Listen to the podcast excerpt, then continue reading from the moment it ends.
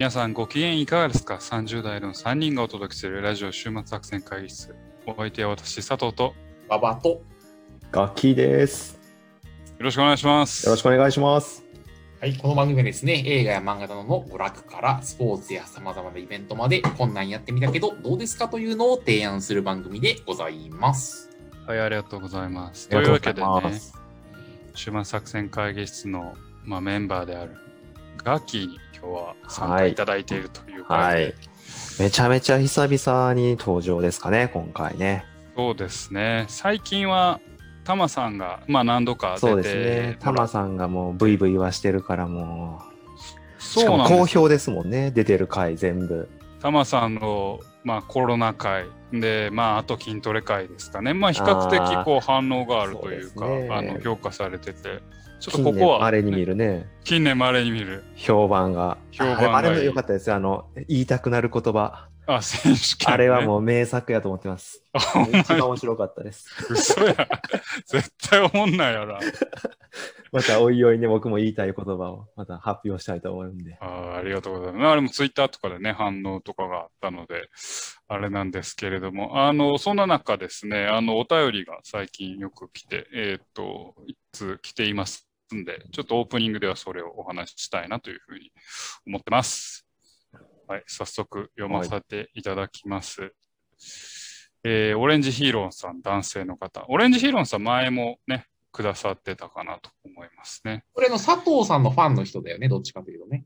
そうね、サッカーだお好きな、あのあ清水エスパルスのファンの方ですね。はいはいはいはい。えー最近の回でいくつか気になった回がありましたので、お便りを送らせていただきますと。えー172回では現役の医師であるタマさんによる新型コロナワクチンのお話ですが、えー患者と接するわけではないんですが、医療従事者ということで、3月と4月にワクチン接種を行いましたとホ。ットな話。で、まあ、ちょっと細かいのはあれですけど、まあ、いいえー1回目の時は問題なかったけれども、2回目の時は、えー38度高、えー近い高熱が出て、倦怠感も、えー3、4日続きましたと。いうことで、えーまあ、PCR 検査についても確率論の観点から信憑性と医師による診断で信頼性を上げるというのは興味深かったです。やっぱりちょっとね、多摩3回に、えーコメントいただいているというっていう時代ですよね。やっ時ぱ代ですよね。コロナの話をやるとやっぱ上がるってことですね。上がるっていうことです視聴ね。率を。いやいや。で、えーオレンジヒーローさん続きを見ますと、まあ、瀬戸内海が好きで、今期のアニメロードタクシーも見ていましたが、瀬戸内海の作者は脚本家だというのは、えーっと、174回をして知りましたということですね。あと、まあ、ラブデスロボットも聞いてい、えーいきたいと思ってますということで、えーこれからも更新えー楽しみにしていますというお便りをいただきました。ありがとうございます。ありがとうございます。あの、まあ、あの、お便りいただいた中で、えっ、と、最近の話をつらつらとしてますけれども、楽器は最近どうですか？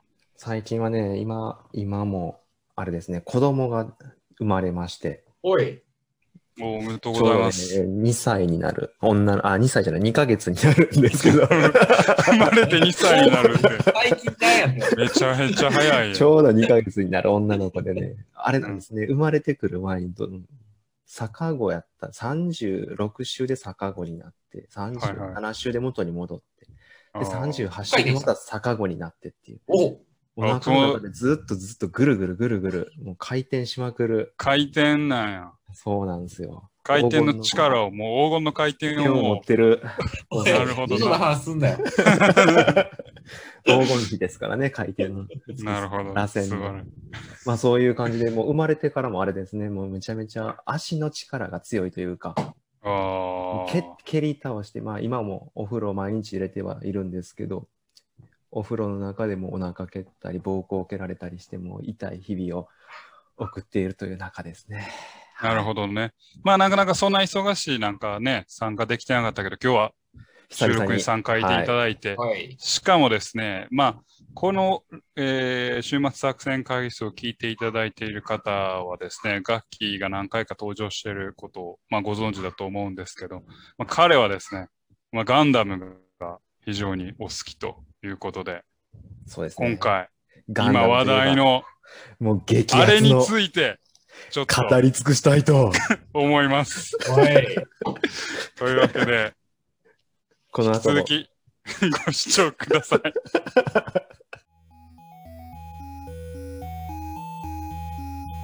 じゃあ、というわけで今日も会議を始めようと思います。待ってました。待ってました。今日のテーマは何でしょうか？えー今日のテーマはですね、まあ、オープニングで、えーお話ししました通り、今、話題の激アツガンダムといえば、ガンダム、先行のハサウェイあはい、ありがとうございます。というわけででですすね、ね。えー私、佐藤とですね、ガッキーが、えー先行のハサウェイを見てまいりましたので、えーその感想などを語ると、まあ、熱くねっちょり語るというのが、そうですね。今回の趣旨でございます。で、まあ、まだ未視聴の方もいらっしゃると思いますんで、まあ、前半はネタバレなしで、まあ、ざっくりとこんなところが見どころじゃないか、みたいな二人の感想をちょっとお伝えするという感じになると思うんですけども、後半は、えーちょっとネタバレありで、ありで。うんえーちょっと踏み込んでお話をしたいなというふうに思っています。はい。はい。どうでしたか？早速ですが。まあ、いっちゃん最初に、まあ、感想ね、ジェネラルな感感想想からいきましょうか。僕は面白かったです。ああ、なるほど。はい。僕は正直、あれです。まあ、今回3部作なんですよね、実はサム。さん、はい。でそこのね、宣伝があんまりされてなかったんじゃないかなと。あー結構そういう人いますよね。そう、3部作じゃないと思って、もう 1, 1回で完結すると思ってて、見に行ったんで、え？っていうふうに思っちゃいました、ここで終わんの？おっていう。まあまあまあまあ、その点を除いたら、まあ、そうですね、面白いですね。やっぱり映像の綺麗さ、うん音、あじゃあ迫力。踏み込んでいく？もああ、やめときましょう。そこまでは。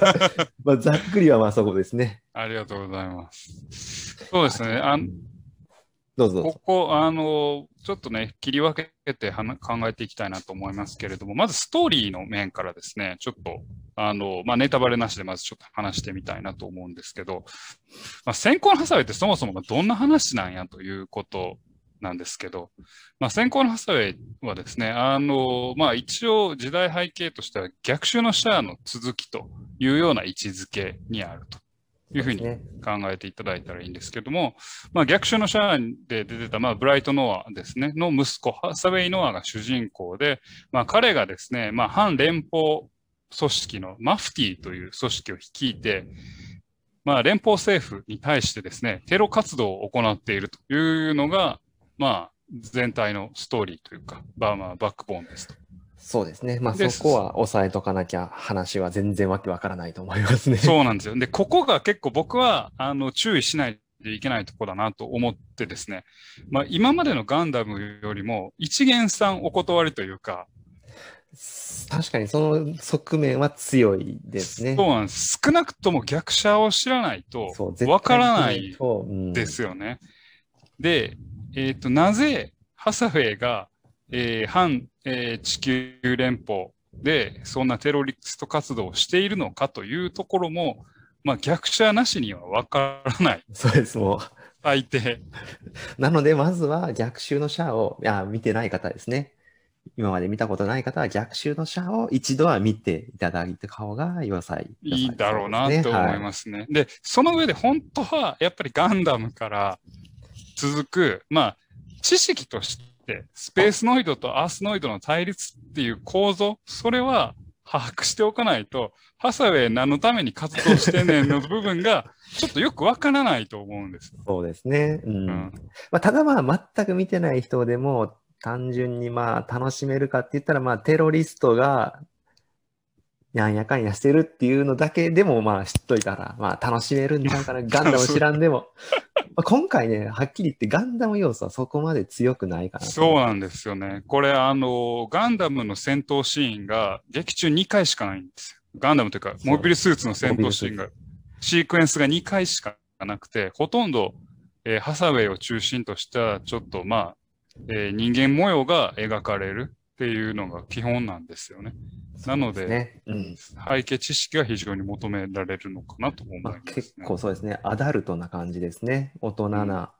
ハサウェイ・ノアのが主人公になってきて、まあ、逆襲のシャアでは当時、しょんべん臭い、乳臭いガキなんですけど、それが12年経つんですね、逆襲のシャそうアから。、これね、僕も年齢見たら25なんですよね、ハサウェイ。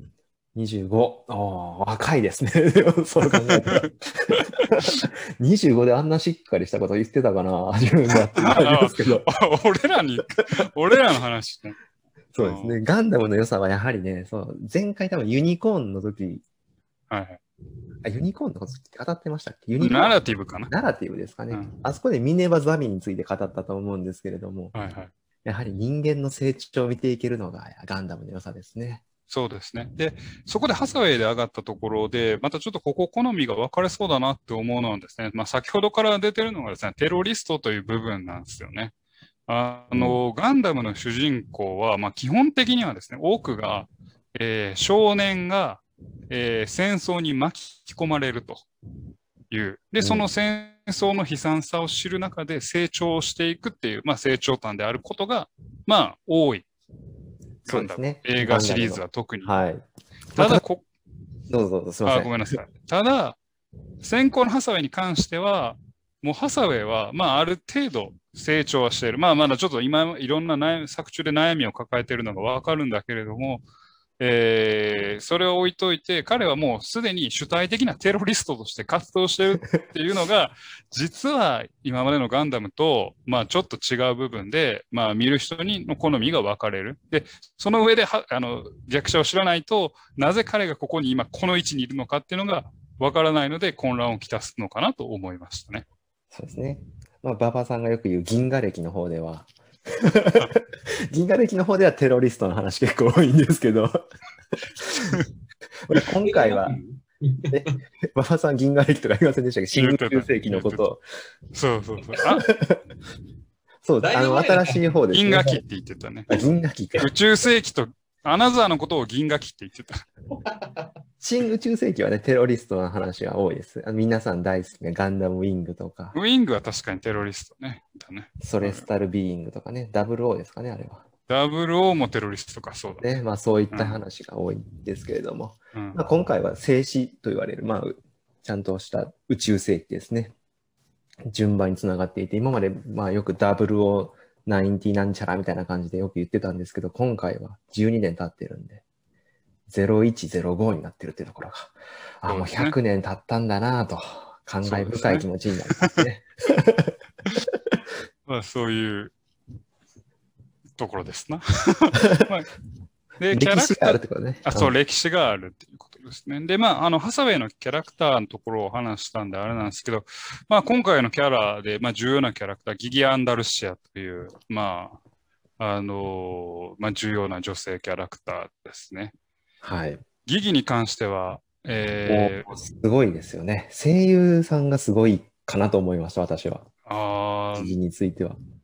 これはね、あの、ギギは何でしょうね。まあ、ハサウェイ、この逆襲のシャアを知らないとっていう意味で、やっぱりギギっていうのは、あの、クエスをやっぱオーバーラップさせてるんですよね、どうしてもね。うん。で、やっぱり、あの、えーあと僕もう一個思うのは、まあネタバレ、ここはじゃないけど、やっぱりララと、えーシャアとアムロの関係をもう一回オーバーラップさせてるんだなっていうのはか感じるんですよ、どうしても。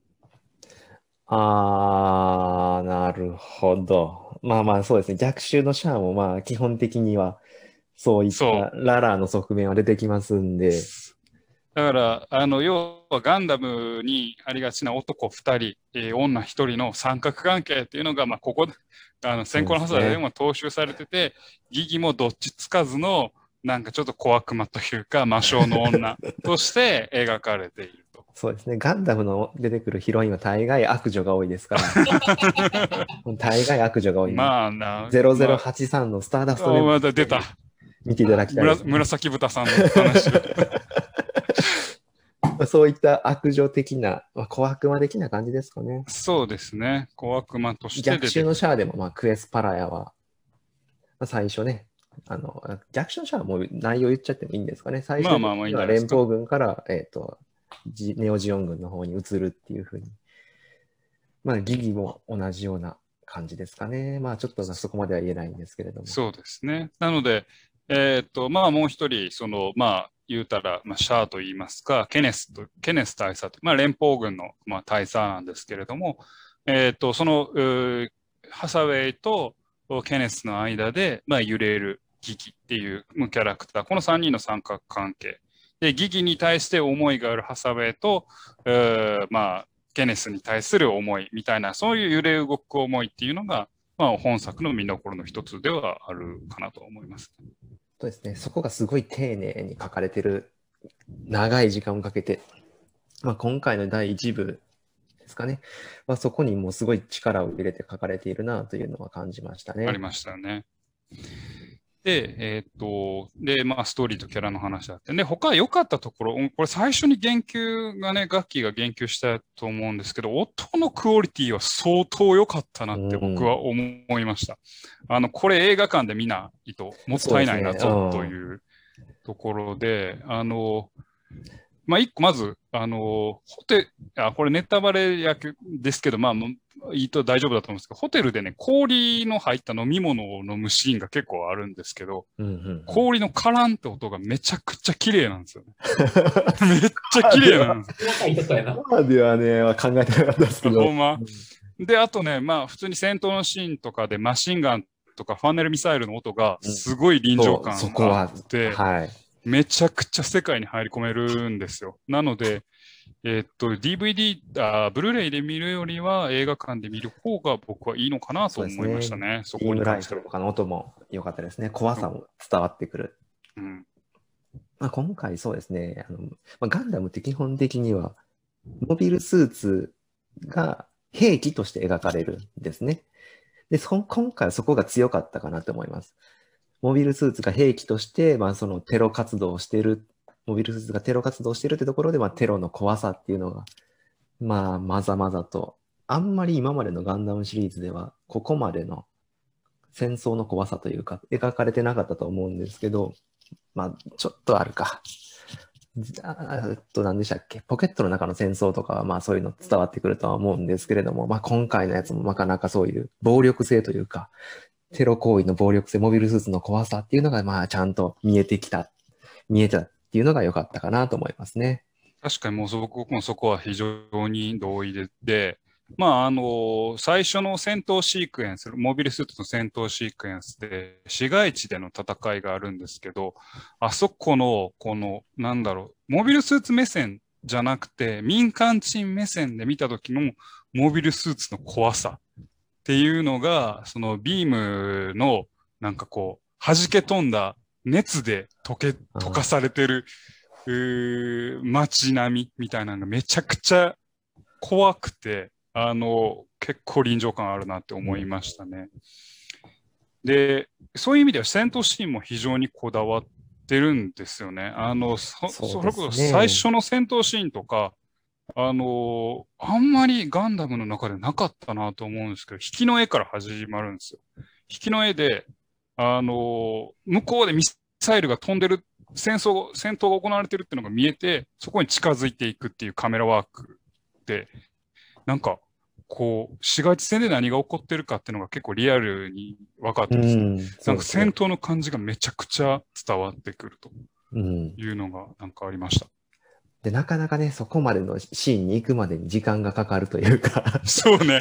そこまで耐えられなかった。でもそこになった瞬間のその、なんていうんですか、鳥肌ものというか、おようやくここから面白くなってくるぞみたいな感じのテンション上がりますよね、見てて。そうですよね。うん、あの、えっと、結構その戦闘シーンでは、あのコックピットの、えー、っとシーンが結構あるんですけど、あの主観のね、カメラを使っていて、なんかこう、まるで自分がパイロットであるかのようなケーキが見えたり、あの、全天候型モニターなんですけど、その周りがこう、えっと、何の首かしげてる人いますけど。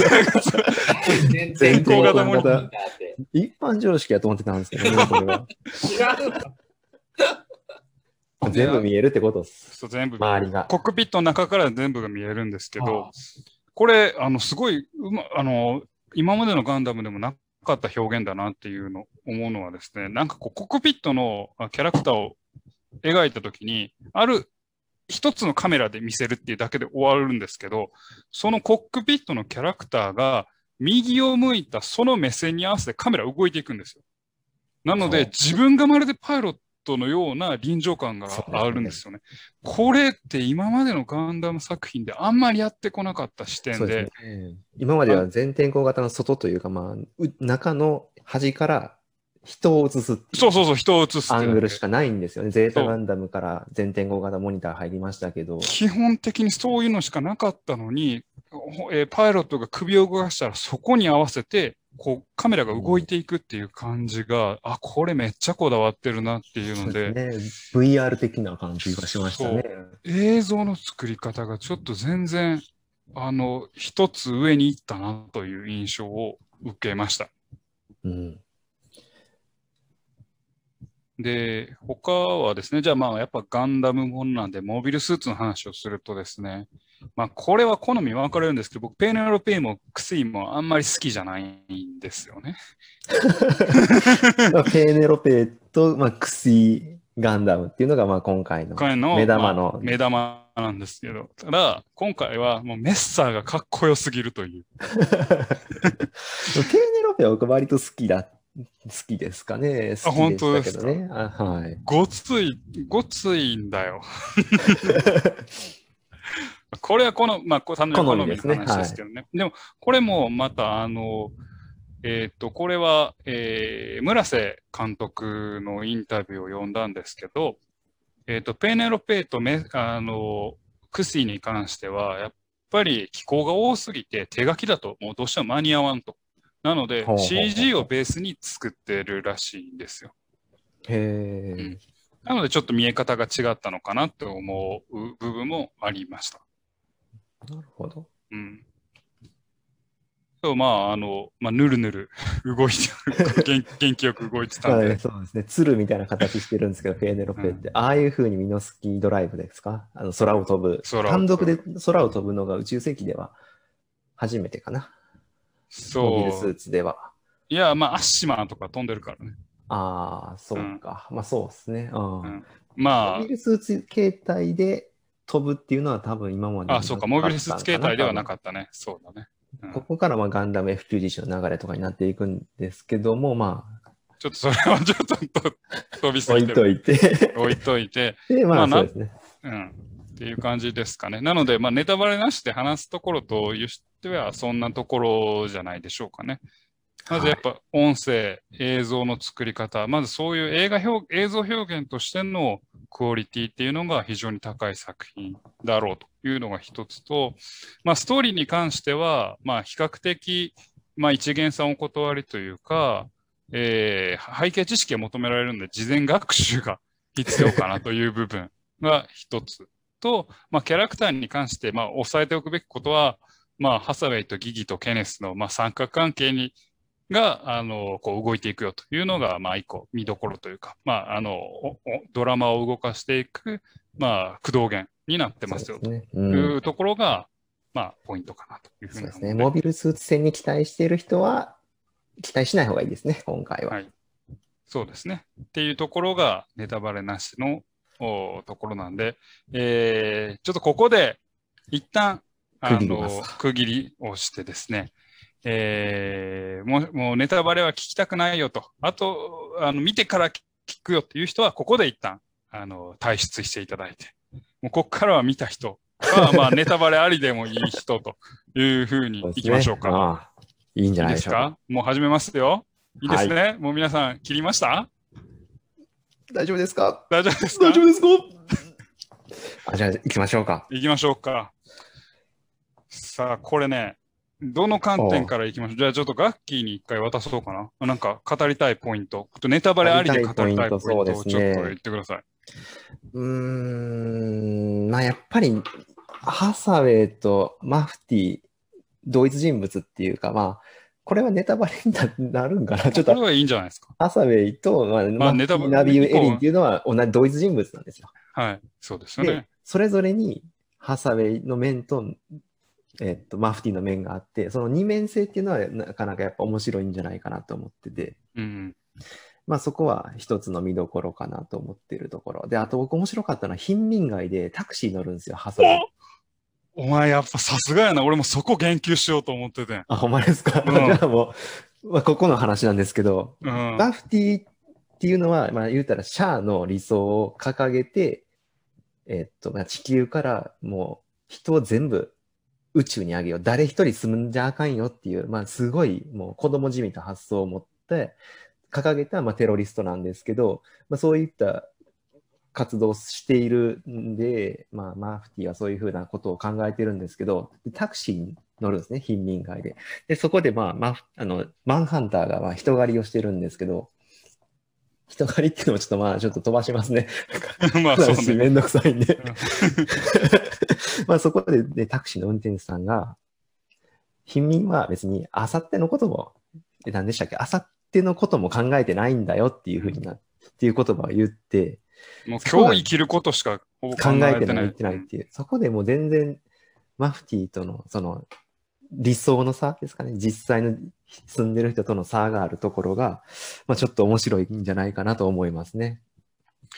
あの、僕もまさにそこを言いたいなと思っていて、あのシーンがもうこの映画で一番大事なポイントじゃないかなと思いました。で、あの、まあ、言うたら、ハサウェイのやってることって極、極左なんですよね。そうなんですよね。そう、うんまあ、連邦、そ連邦っていう、まあ、肥大化した、腐敗した官僚組織を、まあ、ぶっ壊して、えー人を、まあ、あの、地球から出す、出して、えー出すんだっていう思いを掲げてて、その後のビジョンがあんまないんですよ。ああ、そうですね。とりあえず宇宙に上げちゃえみたいな。宇宙に上げちゃえみたいな。で、まあ言ったら、き耳障りのいい綺麗事を言うんだけれども、でもほんまに知性で生きてる人っていうのはもう明日生きないといけない、今日生きな伸びないといけないっていう人に対して、耳障りのいいことっていうのは、なんか、ただのお飾りでしかなくて、そね、そこの矛盾をハサウェイはもうすでに抱えてしまっているっていう、その、そこがこう、ありありとわかるのが、あのシーンがめちゃくちゃいいところなんですよね。そうですね、うんそこで帰ってから、じゃあ誰か教えてくれよって、ベッドで寝ながらハサウェイが語る独り言を言うんですよね。そここもね、本当う、そう。苦悩し続けてるんですよね、ハサウェイが。名シーンっていうか、まあ、先行のハサウェイを語る上では、やはりこの、あそこマフティーとがし、ての一面性と、ハサウェイとしての一面性が混在している、この難しい感情を描いているところがいいんじゃないかなと思います。声優さんもすごいですよね、なんというか。河野さんね。うん。なんかあれらしいですね。あの、GJ の時と変わってるらしいですね。GJ のああの GJ じゃなくて逆者か。逆者は佐々木さん、佐々木希さん、希さんで、一応実はね、今回の作品にも出てるんですよ。あれ、そうなんですか？うん。あの、山ちゃんの部下で、え、そうなんですか？あの、うんハサウェイを、あの、面接するマンハンターの幹部の人いるでしょ？はいはいはいはいはい。あれ、もともとさ、あの、ハサウェイやってた佐々木さんのはず。あ、そうなんですか？なんかかわい間違ってたすいません。確かでもそうなはず。まあいやいや、でもね、声が多分もう、あのイメージの声と違ったんでしょうね。で、いいです。さっきの話ちょっと戻っていいですか？そのはい二面性の部分が僕結構、ほんまに鍵やなと思ってて、この第1話を描く上でね、あ、第3部作の 1, 個一個目を描く上で一番の鍵の部分を描いてて、まあ、シャアって一応国家元首やったから、まあ、はいその国、地球、あの、自分たちの国をどうやっていくかの中で邪魔、邪魔というか、まあ、弊害となる地球に対してかなりまあ暴力行為を行うことによってっていう、まあ、なんとなくその自分の国をどう持っていくかっていう、まあ、ビジョンの上であの行為に至ってるわけじゃないですか、シャアはね、はい。で、ちょっとユニコーンの話になるけど、フルフロンタルは、あの、サイド共栄圏って言って、あの、地球を排除して、もうコロニーだけで生きていこうぜっていうのをはい提唱しようとしたわけです。要は別に地球なんて破壊しなくてもいいけど、もう経済の輪から外してまえっていう、あの思想ね。思想でやってたわけです。まあ、二人とも、まあ、大きく、まあ、ちょっとシャアはかなり強引やけど、まあ、大きく国をどう動かしていくかってビジョンのもとにやってたわけなんですけど、さっきの話戻ると、ハサウェイは、ほんまに あの、そこのゴールがないんですよ。人を宇宙に上げた後にどうすんのっていう部分が全然ないまま、あの、動いてるから、矛盾を抱えてるし、その自分たちの行為の正当性っていうのが結構足場が揺らいじゃうんですよね。市政の人の一つの発言に。うん。でも。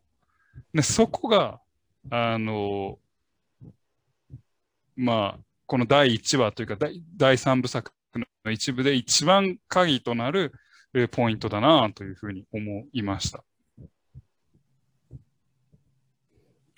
なるほどね。なるほどですね。ですかね。ででもね、ある意味、ハサウェイっていうのはこう今の時代の共感を得やすいキャラクターなんかなと思い、思ってるんですよ。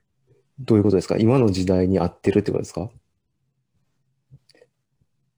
正解はないってことですか？どういうことですか？なんか今、いやいや、今ね、政府とか国に対して不満を抱く人が結構多い中でですね、こう、腐敗した官僚主義を破壊するっていう、その価値観の体現者っていうのは、こう、まあ今の、なんか市政の人の、なんとなくアイコンとしては、かあの受け入れやすい存在なのかなと思う。キャッチーな感じにはなるってことですか？そう。まあだから人民の心をつかむには手っ取り早いキーワードと手っ取り早いキーーワードになる。でもそこに抱えてる矛盾を、ちゃんとあのタクシーのシーンで描ききってるのは、これめちゃくちゃ、あの、いいなと思って。ああ、なるほど。そう、ああ、確かにそうですね。うん。僕が言語化できなかったことを うまいこと言ってください。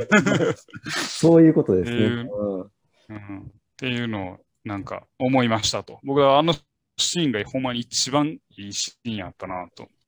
語りたいシーンというか、語りたいっていうわけでもないんですけど、なかなかね、やっぱガンダム定番のお色気シーンもね、今回ございますよ。はいはいはいはい。ありましたね。ね、ジジのブラがポロって落ちて、キャッっていうシーンがね、ありますんで、ぜひ楽しみにしてください。本編にはほぼ関係ないけどね。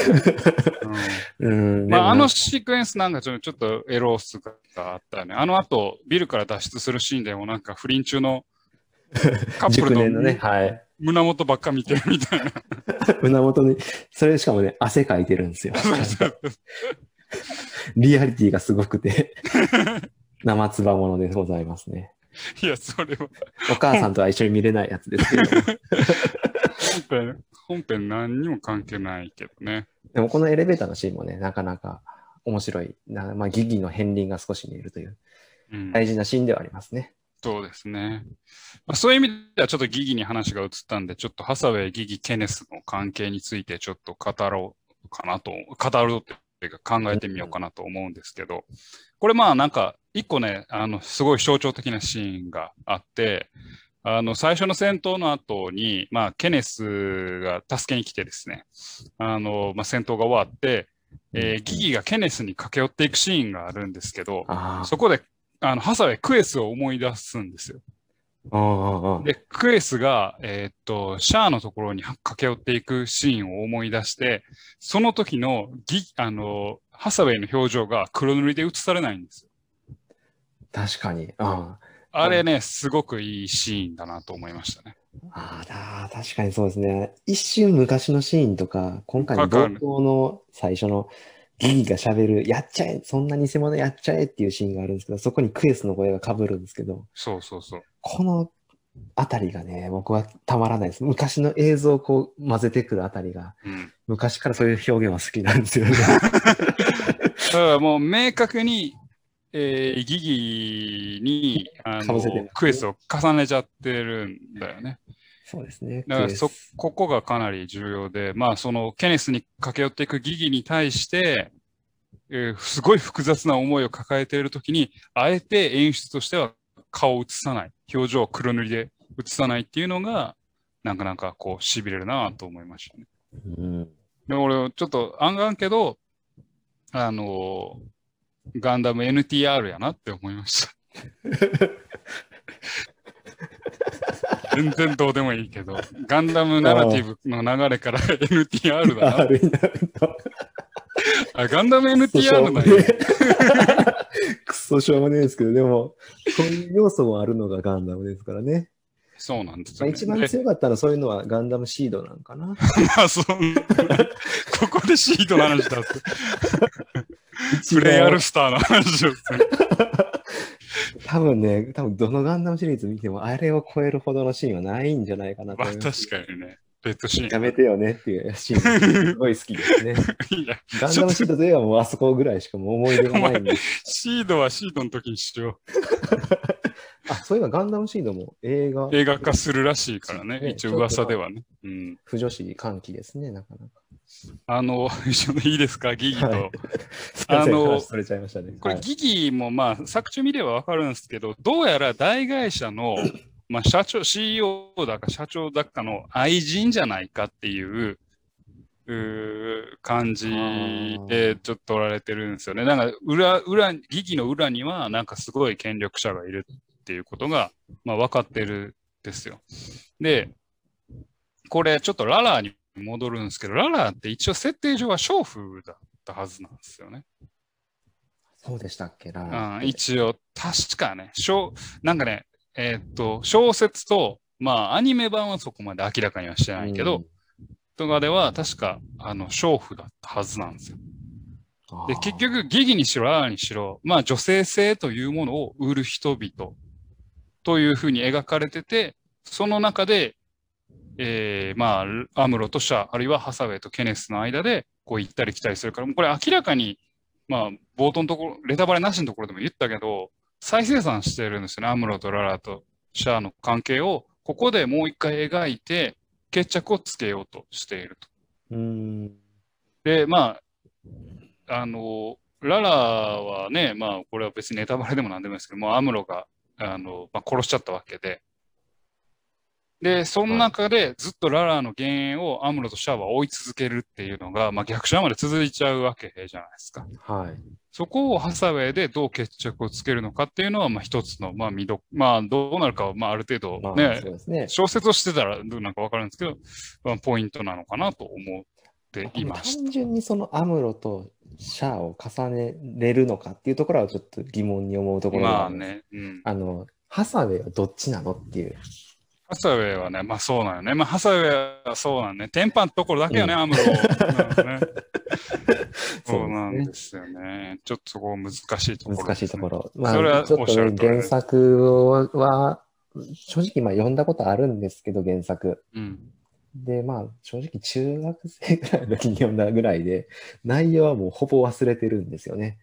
だからまあ、細かい描写とかは全然もう、今回がその原作通りの話やったのか、原作とは少し違うとこもあったりするんじゃないかとか思ったりもするんですけど、まあ今後どういうふうな2部3部とどういう話を落ち着けていくのかっていうところにまあ期待はしたいところですね。そうですね。まあ、あのあんまりネタバレありになってからストーリーの本質筋のところに語っていかなかったですけど、ワンポイントのシーンしか言ってないですねワンポイントのシーンしかないけど、これ実はほんまに三部作の一部としては、ストーリーとしては、えー人物紹介と、えー主人公ハサウェイがクシー G、まあ、クシーガンダムに乗り込むまでを描くだけなんですよね、実は。だから、お話としては実はそんなに進んでないんですよ。はい。ハサウェイの立場の紹そう介、えーハサウェイを取り巻く人々の紹介。で、えーガンダム起動っていう、まあ、ガンダム作品の絶対ある、あの、一番盛り上がるところ、そこまでを演じ切っただけなので、ストーリー的にはあんまり広がりがない。けども、多分見るべきポイントは、まあ、ストーリー上のね、見るべきポイントは、やっぱりあのタクシー運転手のシーンであるし、えークエスと、あ、クエスじゃない、ギギとケネスと、えーハハサウェイとサウェイ3人が、あの、交わるあの最初の戦闘のシーン。でもここの2つに集約されてるのかなと、個人的には思いました。はい。はい、言うた。はい。はい。まあそうですよね。うん。難しいな。なんて言えばいいんかな。まあ、で、ちょちょっと一もう回見て、見てね、判断してほしいなとこはありますけどね。で、ちょっとじゃあもうちょっとマニアックな話、1個だけしようか。マニアックな話、これ以上。うん。あのー俺がちゃんと小説を読んでへんからあれなんですけど、あの、逆襲のシャアの映画版と、えー逆襲のシャアのベルトーチカ・チルドレンっていう小説版。はい。で、えーベルトーチカ・チルドレンでは、えーっと、クエスを殺したのはハサウェイなんですよね。確か。ベルト・チカ・チルドレンでは、クエスを殺したのはハサウェイ。ハサウェイ。で、えーまあ映画版はハサウイ。ェイを守るためにクエスが死んでるんですよ。チェーンが、うんチェーンがどきなさいっつって、でチェーンが、うんあの、クエスを殺してそ。それうん、を、あの、ハサウェイそれが殺すっていう、クソなんだけど。で、今回の先行のハサウェイで、ケネスとハサウェイの会話の中で、ケネスが、えー逆者の時に、えーハサウェイは一気撃墜してるっていう発言をしてるん言ってましたね。うん。で、俺逆者のアニメって、ハサウェイ撃墜してないと思うんですよね、確か。そうですね。チェーンしか殺してないですから。ってことは、ってことはですよ、ベルチルの小説版を踏襲しているじゃないかなと思ってい原作自体はそうですね。先行のハサウェイでベルトーチカ・チルドレンチルドレンの続き続きですもんね。なので、ってことは、ハサウェイは、これちょっと逆襲のシャアとちょっとつながりが、ちょっとパラレルになっちゃってるんだけど、クエスを自分で殺してる可能性があるんですよ。お？お？ベルチル、ベルチル続きやったら。ああ、で、そこはでそれをと一撃るんじゃないですか？繋いで、でるから、一気撃墜になってるわけ。アルファジールを。なるほど。アルファジーロを落としたというそうそう、撃墜体になってるってことなんですね。ってなると、いや、ハサウェイのせいで、まあ、あの、逆者にせよ、ベルチルにせよ、ハサウェイのせいで、あの、クエスは死ぬねんけど、はい。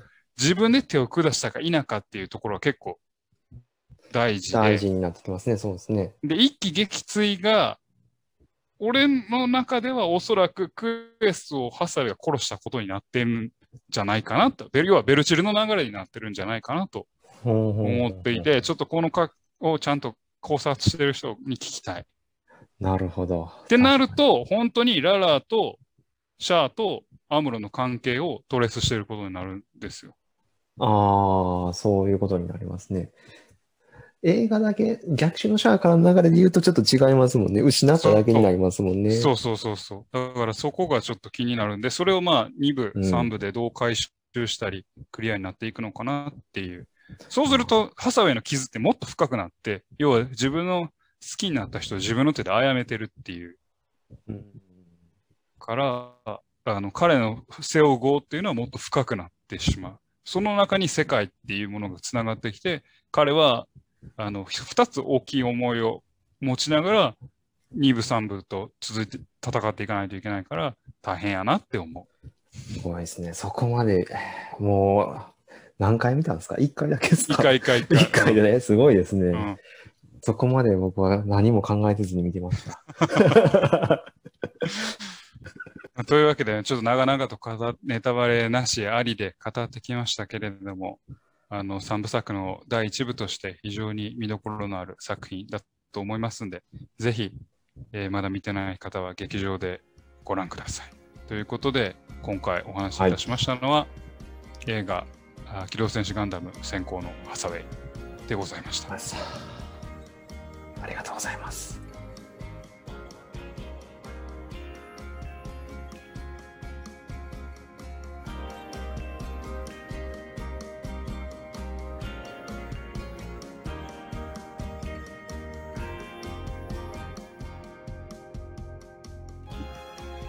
えー週末作戦会議室でお便りをお待ちしております。お便りは、ポッドキャストメモ欄に記載されたリンクよりアクセスいただき、終幕作戦会議室ホームページ、メールフォームよりお願いします。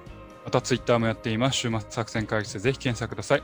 お便りは Twitter にいただいても結構でございます。はい、ありがとうございまありす。がとうございます。というわけでね、今回、ほぼ馬場さんが喋ってないんですけれども、そうですね、空気でしたね。空気でしたけどね、どうでした？見たくなりましたか？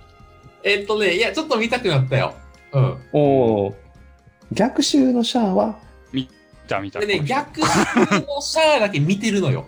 そああ、すごいですねガンダム。シリーズの中で逆襲のシャアだけ見てて、素晴らしいですね。そういう意味だと続きで見てるかなって思ってる。うん。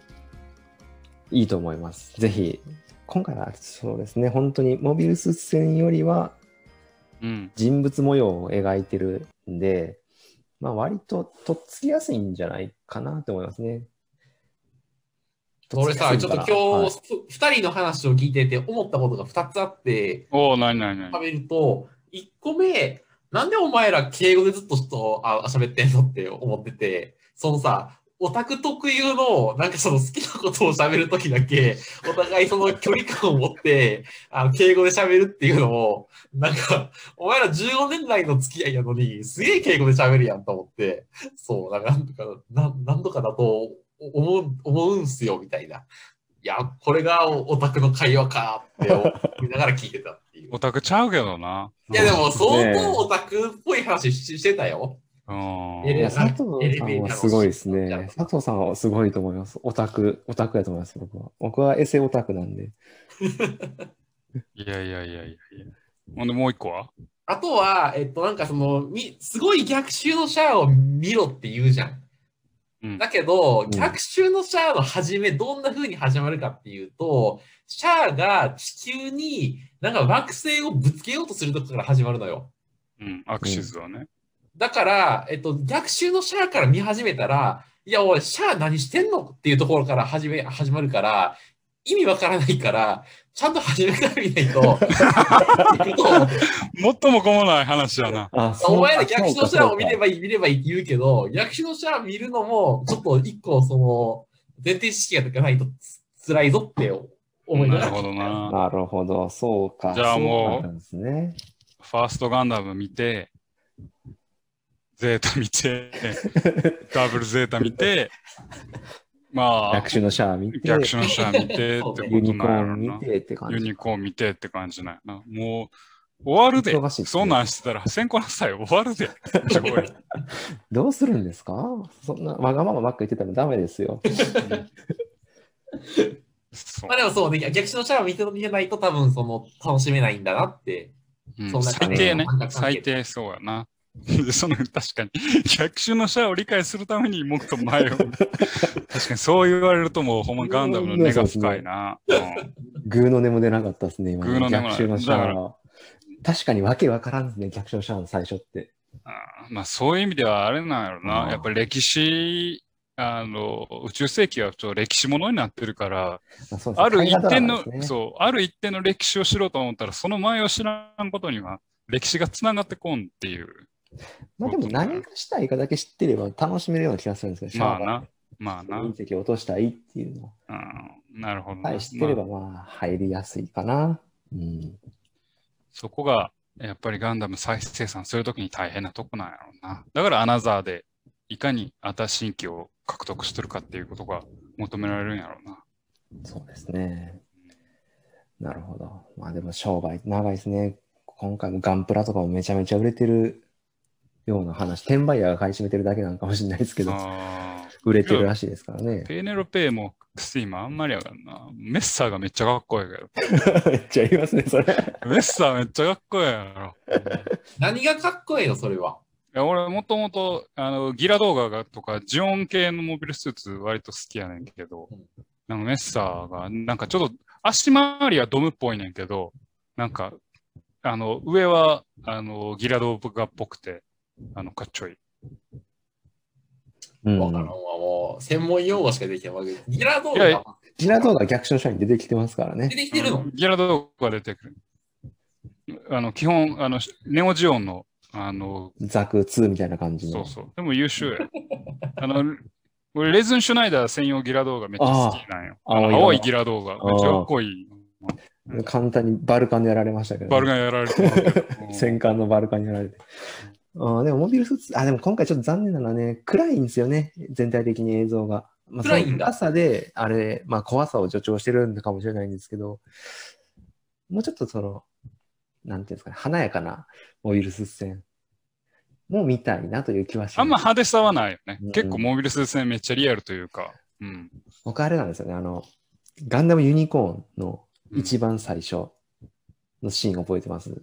あの、ユニコーンの一番最初ってメガラニカに、あー、4枚まであが、のスターク、スタークジェガンと戦そうところね。。あそこがね、もう、本当に鳥肌もんですごい好きなんですよね。あそこかっこいいな。あそこしかも導入部というか、まあ、一番最初の最初じゃないですか、そこでやっぱ引きつける強さっていうのはガンダムユニコーンに持ってかれたなって思っててあそこでやっぱハマってしまったっていうのがあるんで、今回もまあ、冒頭の20分、YouTube とかで見れると思うんですけど、そこまでかなっていう気はしました。まあ、あのテロリストやからな、がモビルスーツじゃなくて。というわけでね、ガンダムぞれの楽しみの話は、方はあると思うんで、はい。ガンダムの話はつきませんけれども、あの、ぜひね、この熱を持って、えー見ていただきたいなと思います。というわけで、お送りしてまいりました、ラジオ終末作戦会議室。本日はここに手を開き、お相手は私、佐藤と、ババアと、楽器でした。また聞いてください。さよならさよならさよな。ら。